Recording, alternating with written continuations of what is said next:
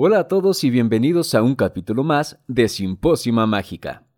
Nos da mucho gusto estar con ustedes otra vez y les traemos muchas sorpresas, entre ellas dos nuevos formatos que estaremos introduciendo en esta nueva temporada. Además, estamos creando un Discord para poder crear una comunidad con ustedes y poder estar en contacto y en constante comunicación. Les estaremos dejando el link en la descripción de este y de los próximos capítulos. Y sin más, empecemos con este nuevo formato, en el cual analizaremos casos de la vida real para poder extraer información valiosa e importante sobre estos casos y qué ha sucedido con estas personas. Quizás así podamos descubrir un ingrediente más para nuestra pócima mágica. Estos capítulos estarán ligados con los temas anteriores, en este caso, el éxito.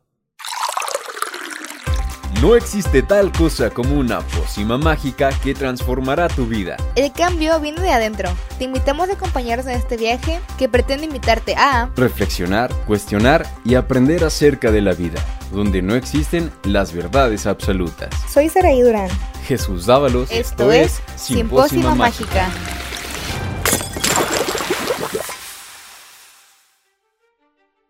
Parte 1.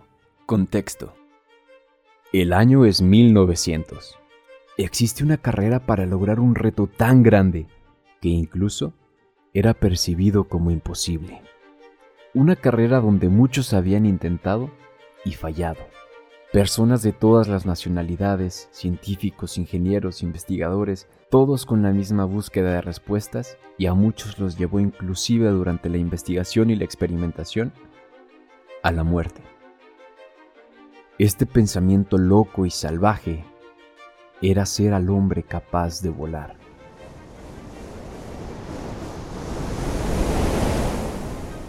Y no solo volar, sino que el mismo hombre pudiera tener control total de la dirección, la velocidad, la longitud y la duración del vuelo. Hubo ingenieros que fallecieron mientras desarrollaban la tecnología para volar, entre ellos Otto Lilienthal, ingeniero y aeronáutico alemán, creador, desarrollador y piloto de aeroplaneadores que falleció en 1896 durante uno de sus experimentos.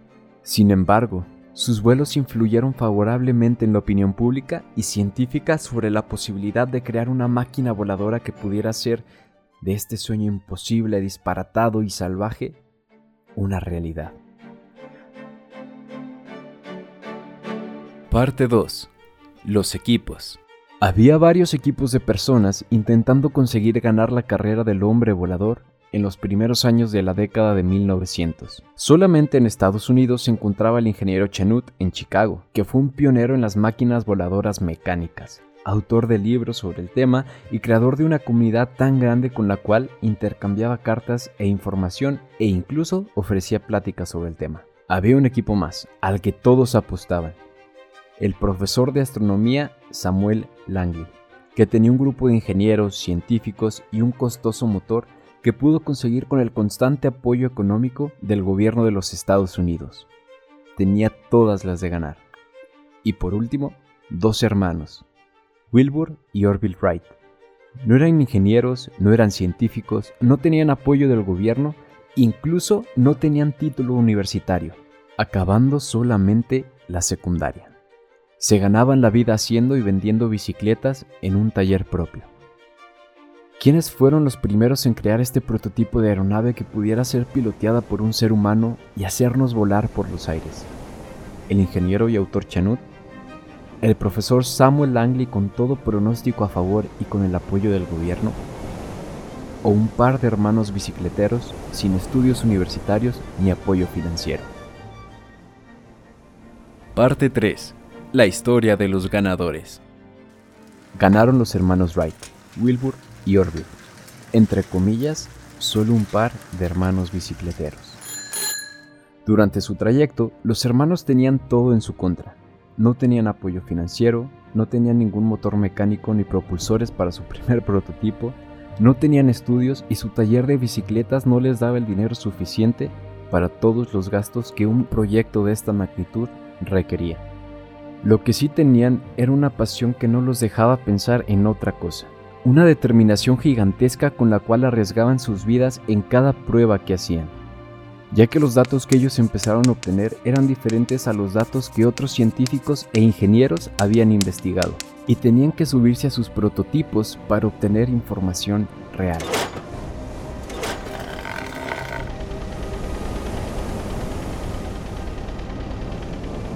No fue hasta tres años después que lograron hacer una réplica a escala de su prototipo y Orville hizo un motor, al estilo de un ventilador gigante, para ir probando cómo afectaba el viento a su prototipo en los diferentes ángulos y lograr que el prototipo pudiera girar y cambiar de dirección. También tenían a su hermana Kate, que los apoyó incansablemente y los ayudó a recuperarse cada vez que se lastimaban o accidentaban.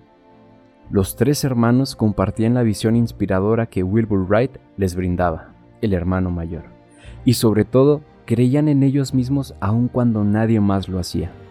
Porque si el profesor Langley, con todos los recursos y un equipo muy preparado, estaba fallando, ¿cómo iban a tener éxito un par de bicicleteros? Bueno, la cuestión es que ellos no se definían como un par de bicicleteros. Aquí hay una pequeña y grande enseñanza. No nos definamos a nosotros mismos por cómo nos ven los demás, o por el grado de estudios que tenemos, o por la carrera que estudiaste o no estudiaste. Tú sabes lo importante que eres. Entonces espera, Chus, me podrás preguntar. ¿Quieres decir que Langley no tenía la misma determinación que los hermanos? Sí, sí la tenía, pero su misión estaba enfocada en conseguir dinero y fama. Además, trabajaba con máquinas como si fueran drones, es decir, no piloteaba sus naves, seguramente porque no estaba dispuesto a morir por este sueño. Y aún con el apoyo del gobierno, sus prototipos continuaron fallando en repetidas ocasiones, aun cuando tenía a un equipo de expertos con él. Mientras que los hermanos, sin ningún ingeniero, científico o mecánico, se arriesgaban la vida cada vez que volvían a tener un nuevo prototipo. Y fue esta visión y esta misma determinación la que probablemente hizo la diferencia.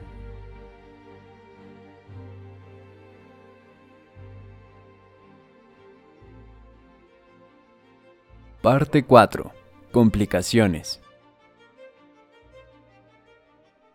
Después de años de experimentar y saber que iban por un buen camino, los hermanos Wright lograron tener un prototipo que podía elevar su altitud, aterrizar y también controlar la dirección del gladiador por los aires. Esta fue la primera avioneta funcional. Ellos quisieron patentar su creación, la cual tardó tres años completos en aprobarse, mismos en los cuales tuvieron que hacer pruebas en secreto y evitar hablar con la prensa para prevenir que les robaran su creación. Y aún así, se las robaron. Sin embargo, las copias no fueron muy buenas ya que no lograban entender cómo hicieron los hermanos para direccionar y hacer girar la avioneta.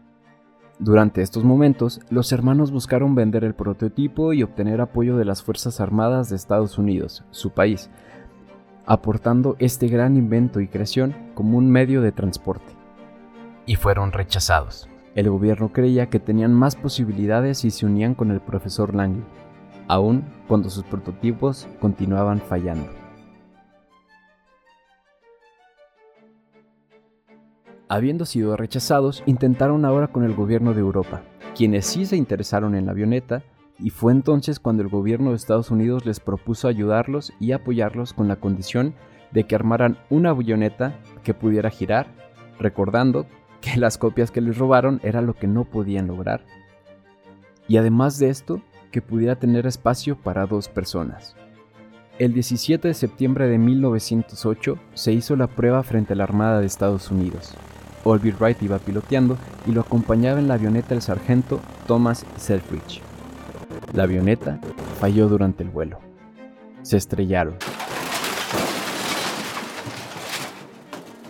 El sargento que acompañaba a Orville murió y fue lamentablemente la primera muerte en la historia humana en una máquina voladora.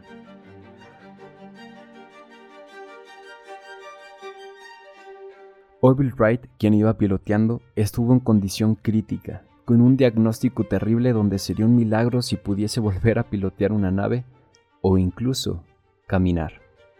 Los competidores, aprovechando este trágico suceso, las fotos que se tomaron y el evento, lograron copiar la técnica de los hermanos para implementarlo en sus avionetas y lograron hacer que las demás avionetas pudieran girar. Y aunque fue un trágico evento, la Fuerza Armada sí contrató a los hermanos Wright, mientras la Marina contrató a aquellos que se robaron sus prototipos. Parte 5. Reconociendo el éxito. En los textos escritos, las cartas y los testimonios que hay sobre los hermanos, se dice que a ellos no les importaba ni la fama ni el dinero. Claro que lo necesitaban para sobrevivir, mas no era su prioridad. Lo que ellos veían como éxito era la creación de su invento, el cual logró desafiar a la naturaleza, crear algo que no existía y cumplir el sueño imposible y salvaje de hacer al hombre volar. Cuando llegaron los imitadores y les robaron su diseño, por supuesto que querían ser reconocidos por su creación. Sin embargo, el éxito no fue tener el reconocimiento, sino la creación que hicieron. Mientras se libraba la batalla legal donde los hermanos Wright estaban demandando a sus imitadores por robar su patente, se hizo una competencia donde se volaría, en la ciudad de Nueva York, Estados Unidos. Nunca antes se había visto una máquina volar en esta ciudad. Entre los competidores, la única avioneta que logró surcar el cielo y dar una vuelta sobre la Estatua de la Libertad fue la avioneta diseñada por los hermanos Wright, piloteada por Wilbur, y esto ayudó a darles la credibilidad y el reconocimiento que se merecían. El haber obtenido el reconocimiento fue solo una victoria en su historia. Sin embargo, tengo la sensación que aunque no hubiesen sido reconocidos por su creación, se hubiesen sentido plenos y exitosos por la creación y aportación que hicieron a la humanidad. Para cerrar este caso te quiero dejar con las siguientes preguntas. ¿Qué fue lo que hizo que estos dos hermanos pudieran vencer a un equipo tan grande, con un apoyo financiero del gobierno, con motores mecánicos, con ingenieros y con científicos? ¿Cuál o cuáles fueron sus claves para lograr el éxito? y podemos incorporar estas claves a nuestras vidas en nuestra propia búsqueda del éxito. Y por último, el éxito se alcanza solamente cuando se logra una hazaña que es reconocida por los demás, o como habíamos dicho en el capítulo anterior con la pregunta, ¿el éxito puede ser propio? Recuerda añadir la respuesta a estas preguntas como unos ingredientes más a la receta de tu propia pócima mágica. Gracias por escucharnos y si todavía no lo has hecho, escucha el capítulo anterior, El éxito viene en muchas formas. Esperamos escuchar de ti pronto y nos vemos en la nueva plataforma de Discord para estar hablando sobre este y muchos otros temas. Hasta pronto. Esto es Simpósima Mágica.